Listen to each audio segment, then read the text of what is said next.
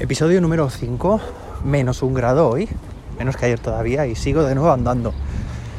Bueno, no es lo habitual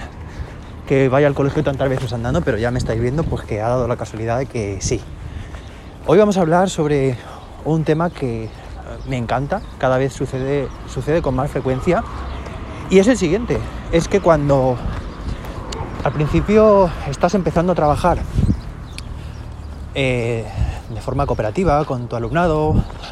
a través de ABP, mira, escarcha, escarcha, estoy pasando por un descampado que hay, que hay plantas y están escarchadas, fíjate. Bueno, que me desvío. Cuando empiezas a trabajar mediante aprendizaje cooperativo, ABP, es cierto que al principio tienes que dedicarle mucho tiempo a, pues al tema de, de hacernos con la propia metodología, de que tanto tú como tu alumnado interioricen esa forma de trabajar, esas dinámicas. Y bueno, pues es normal que dediquemos mucho tiempo y debe hacerse así, de forma explícita, no podemos pretender que simplemente diciendo vamos a hacer esto, esto y lo otro, pues todo va a salir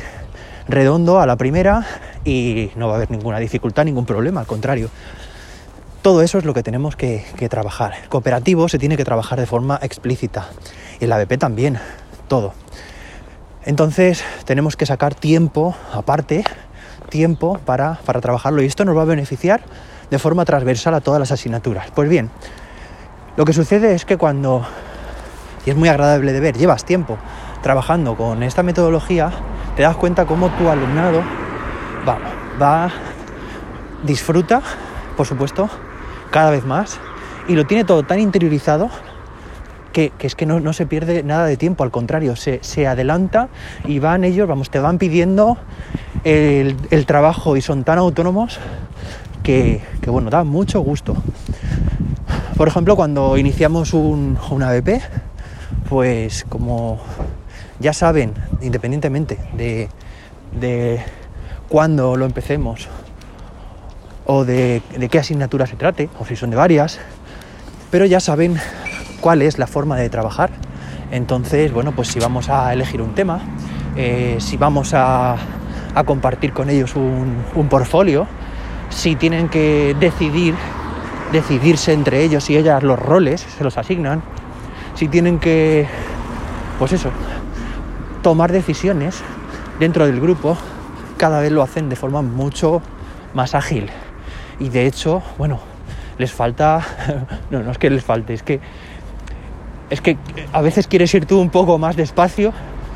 y, ellos, vamos, como ya tienen todo el material y saben la forma de trabajar, vamos, sucede que, cada vez pues se agiliza más el ritmo de aprendizaje, ritmo de trabajo y, y las experiencias. Y sucede a menudo y cada vez más que, bueno, pues claro, que ellos están haciendo sus, llevando a cabo sus, sus proyectos, realizando sus productos finales y, claro, muchas veces hace falta pues que vuelvan atrás porque han ido tan rápido, porque se han adelantado, tanto que a lo mejor esto ha pasado eh, justo cuando estaban, por ejemplo, diseñando una cartelería para colgar por el colegio referida a ciertos temas de divulgación, de concienciación.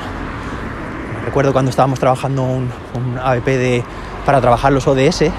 este mismo curso, que se habían adelantado tanto, iban tan rápidos, esto es genial, que bueno, que pues que se lleve un buen ritmo de trabajo, resulta que, habían cometido ciertas faltas de, ortografía en esa cartelería que ya estaba completamente impresa y algunos de los carteles ya estaban incluso colgados. Entonces, bueno, esto es un arma de doble filo en realidad, porque todo lo positivo que tiene tener un ritmo de trabajo grande, de movilizar, de dinamizar al alumnado, pues que sea todo muy ágil, como estoy diciendo, también puede ser que se adelanten demasiado los alumnos y bueno, y luego haya que volver un poco para atrás, retroceder unos pasos. En cualquier caso, tampoco lo veo excesivamente negativo, sabiendo que es un error que cometen, que han cometido, que puede cometer cualquiera. Uy, estoy llegando a la avenida, tengo que cortar ahora mismo un error que puede cometer cualquiera y del cual seguro pueden extraer deben extraer aprendizajes de cualquier error que se cometa. Oye, pues la próxima vez tendremos que ir un poco más despacio o la próxima vez tendremos que ser más críticos con el trabajo que estamos haciendo. Bueno, de aquí la importancia de lo que estaba diciendo, ¿no? De que cuando una metodología eh, se lleva llevando a cabo, eh, realizando durante un tiempo, pues da mucho gusto, tanto para ti como para tu alumnado. Me despido, mañana más, un saludo y que tengas un buen día.